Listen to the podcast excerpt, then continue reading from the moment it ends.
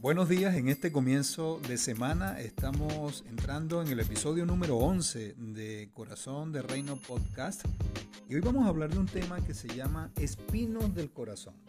Y antes de entrar en materia, quiero darte las gracias por la receptividad que has tenido eh, mm, con, nuestra, con nuestro programa y también por los mensajes de texto y de voz que nos envías a las diferentes plataformas. Para nosotros es un privilegio servirte. Eh, en esta mañana mm, de nuevo está conmigo mi esposa Carla. Bienvenida. Buenos días para todos, un privilegio poder estar con ustedes en esta mañana. Sí, y vamos a hablar de, de los espinos, pues.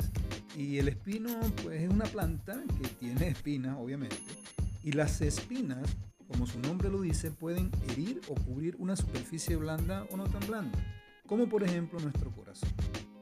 Y una espina representa situaciones vividas en cualquier momento de nuestra existencia que permanecen haciendo vida en nuestro corazón y ocupan un espacio, muchas veces hiriendo y maltratando los propósitos para los cuales fuimos creados. Así que quiero comenzar nuestra reflexión de esta mañana citando textualmente lo que dice Marcos en el capítulo 4. Dice, otras semillas cayeron entre espinos, los cuales crecieron y ahogaron los brotes, así que esos brotes no produjeron granos. Las semillas que cayeron entre los espinos representan a los que oyen la palabra de Dios, pero muy pronto el mensaje queda desplazado por las preocupaciones de esta vida, el atractivo de las riquezas y el deseo por otras cosas. Así que no se produce ningún fruto. Entonces quiero comenzar eh, haciendo una reflexión mm, de estos dos párrafos para comenzar nuestro programa.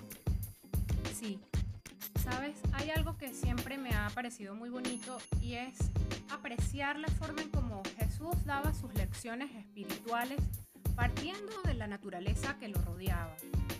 Y si nosotros tratamos de visualizar al corazón humano representado en este tipo de tierra espinosa, es ese corazón donde las escrituras encuentran profundidad para germinar e incluso esa plantita empieza a crecer. Pero ese crecimiento de pronto es interrumpido al punto de no poder dar fruto. Esas personas escuchan con atención, se alegran con las verdades y las enseñanzas, pero inmediatamente después son seducidos por todas aquellas cosas que el mundo ofrece para la satisfacción en el día a día, para el ego, y como resultado, pues ese mensaje que había sido recibido queda sin ser puesto en práctica. en otras palabras, las distracciones, las preocupaciones por asuntos temporales, pueda tener la persona en el momento, el dinero, las posesiones, todo ese tipo de cosas que son transitorias y que desenfocan a la persona, pasan a ocupar ese primer lugar en el corazón al punto que lo desvían de lo eterno. Y al final, estas personas hasta pierden el interés por todo lo que tiene que ver con lo espiritual.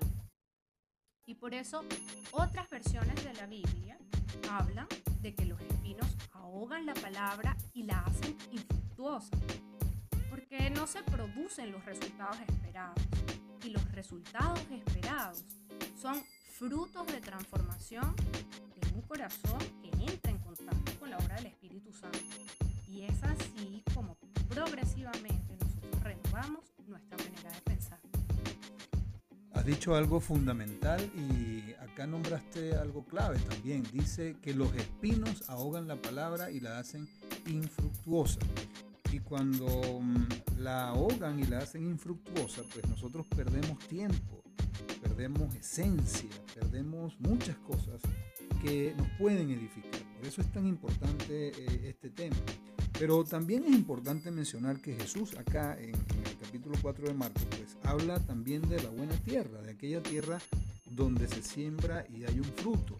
Y dice textualmente, y las semillas que cayeron en la buena tierra representan a los que oyen y aceptan la palabra de Dios y producen una cosecha 30, 60 y hasta 100 veces más numerosas de lo que se había sembrado.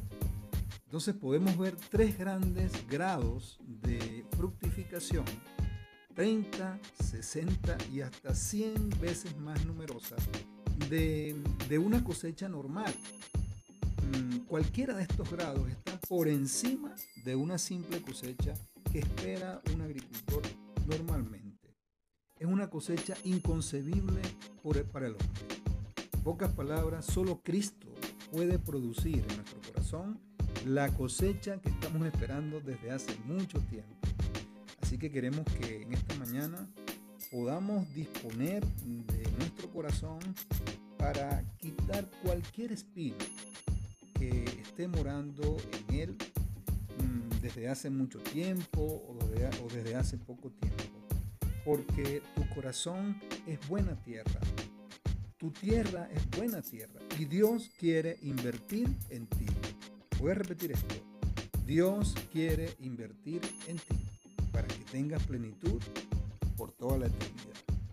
Pues creo que hemos, mm, eh, hemos tenido un episodio muy profundo y edificante y de mucha reflexión para lo que nos queda de semana.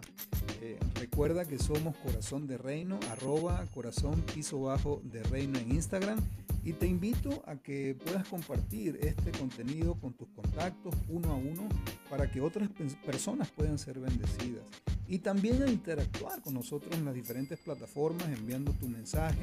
Si te llama la atención algún tema que nosotros podamos desarrollar, con mucho gusto lo vamos a anotar y lo vamos a, llevar a cabo. que tengas una semana eh, exitosa y que el amor de Dios siempre te acompañe. Mucho ánimo, chao.